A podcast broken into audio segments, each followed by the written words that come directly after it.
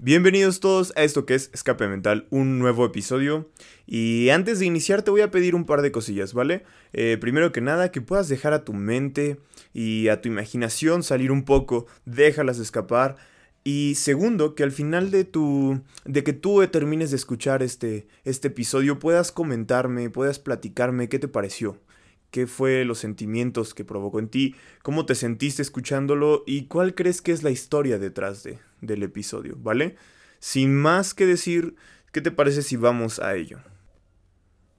Iniciaré diciéndote tres cosas, que no entenderás hasta que llegue el momento en el que te veas frente a ellas. 1. El primer desconocido que conoces eres tú. 2. La traición que más duele proviene de ti. Y 3. Por el resto de tu vida puedes odiarte o amarte.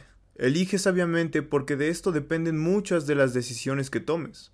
Dejando un poco de lado esto, sé que las cosas han sido difíciles últimamente, y digo cuántas no lo son. Estoy muy lejos de ti y poco a poco me acerco. A veces no sé si lo vale. He pensado en abandonar lo que tenemos por irme con alguien más y lo lamento. No te quiero lastimar, pues sé que tú sientes algo fuerte por mí. Hay muchos peces en el río. Ve y busca otro. Sé que eres consciente de lo poco consciente que eres de tu situación actual, y que te excusas diciendo que no te dolió solo para no sentir el dolor. Estás mal y lo sé, porque yo te pongo mal. Soy causante del insomnio que tienes por las noches. Cansado ya estoy de darle vueltas a nuestra existencia como uno solo. Nuestros caminos deberían apartarse por el bien de ambos. Soy malo para ti, malo como una fruta podrida que contamina a las demás. Si te soy sincero, quisiera ser ese recuerdo amargo que solo existe en esas noches tristes y frías, en las que solo te acuerdas de mí por lástima y no porque me extrañes. Te suplico que pares de engañarte y que mires con ojos críticos la situación. No somos cercanos, ni siquiera conocidos, solo convivimos uno con el otro. Nos hemos visto caer, crecer y levantarnos. Podemos dejar ya de fingir que nos queremos. Y es que, ¿cómo puedes amar a alguien que no conoces? ¿Lo ves? No puedes. Y es que te conozco, lo sé. Amas a la gente sin siquiera conocerles, lo cual te lleva a terminar siendo decepcionado. Y contrario a ti, yo soy frío, seco, un sujeto que no tiende a extender su mano cuando ve a alguien tirado. Por obviedad, no salgo lastimado porque no tengo la necesidad. Como dije, sujetos que conviven. Te conozco, no lo olvides, pero tú a mí no me conoces. No quisiera decir esto, pero deberías de cuidarte del amigo que te abraza y sutilmente encaja un puñal en tu costado, porque ese amigo soy yo. Soy todo lo que rechazas si me has puesto algo de atención. A veces quieres extender tu mano y yo la cierro. Intentas expresar lo que hay en tu corazón y yo te tapo la boca. Cuando más quieres ser feliz y subir un peldaño, yo desde el fondo del pozo tomo tu pie y te arrastro conmigo. Soy las mañanas de resaca emocional, soy ese susurro de la voz amarga que perturba tus madrugadas, pero sobre todo, soy el que te sabotea todo intento de alegría y estabilidad que puedas tener. ¿Has escuchado hablar del eco? Pues eso soy. Soy el residuo que deja la voz. Te envidio porque las personas te prefieren a ti en lugar de mí. Y no los culpo, yo también lo haría. Eres agradable, sonriente, un buen escucha, entre otras cosas. Te llevaste todas las aptitudes, y a mí solo me dejaste lo peor. Ejemplo, amigo, hermano. La gente te describe así. Y yo que solo recibo palabras de desaliento y críticas no constructivas.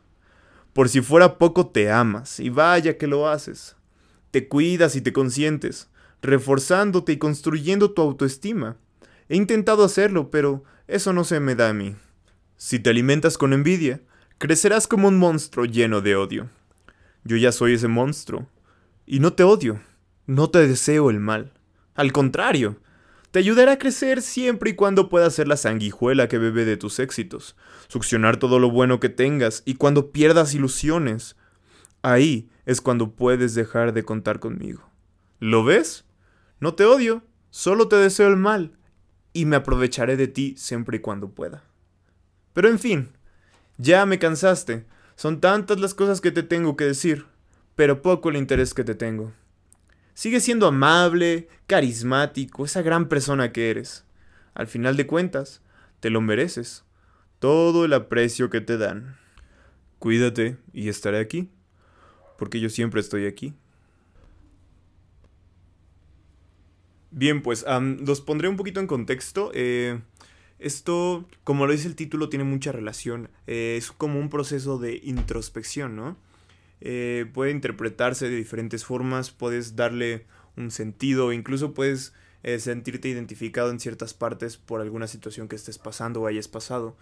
Pero en sí, en general, es un, es un proceso de introspección, vaya, y bueno, todo esto se da porque yo estuve esta semana leyendo unas partes de mi tarea. uno de los trabajos que debía de entregar era sobre la autoestima. Y iba leyendo ciertas cosas clave que me ayudaron a identificar que tenía falta de autoestima. Tenía más bien que trabajar en mi autoestima porque había cosas que yo hacía que estaban mal y no me había dado cuenta. Pero em, tuve este proceso, por así decirlo, de introspección, de estar diciéndome a mí viejo, ¿cómo estás? Viejo, ¿qué has hecho? ¿Por qué te hablas así? Eh, deberías de valorarte más, etcétera, etcétera, etcétera. Entonces tuve una conversación que pude plasmar y pude pues escribir, por así decirlo, y fue la que pudieron escuchar anteriormente. lo que les pido, lo que les pedí el favor al principio fue, dame tu, dámelo, dime lo que sentiste a la hora de escuchar esto, ¿no?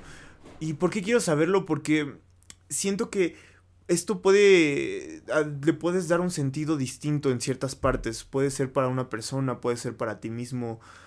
No lo sé, puedes construirte una historia para ti, pero eh, a final de cuentas creo que el tú que, que hayas entendido es lo que va a hablar un poquito de ti. El que tú me digas que, o el que tú te digas a ti lo que sentiste al escuchar esto, a lo mejor habla un poquito del cómo estás por dentro, ¿no? del que cómo te sientes contigo o algo así. Pero bueno, gracias por escuchar. Eh, es un episodio muy, muy, muy corto a comparación, por ejemplo, del anterior. Pero, pero creo, a mí me gustó mucho. Experimentar algo distinto, fue muy divertido. Y pues ya sabes que me puedes encontrar en mis redes sociales y me puedes escribir lo que quieras. Estoy como Ian Puga en Facebook, Ian-Puga en Instagram. Me encantaría que pudiéramos continuar con esta conversación. Ya hablé yo, te toca hablar a ti, ¿vale? nos vemos el siguiente episodio. Está saliendo tarde, lo sé, pero chao, cuídate mucho. Nos vemos pronto.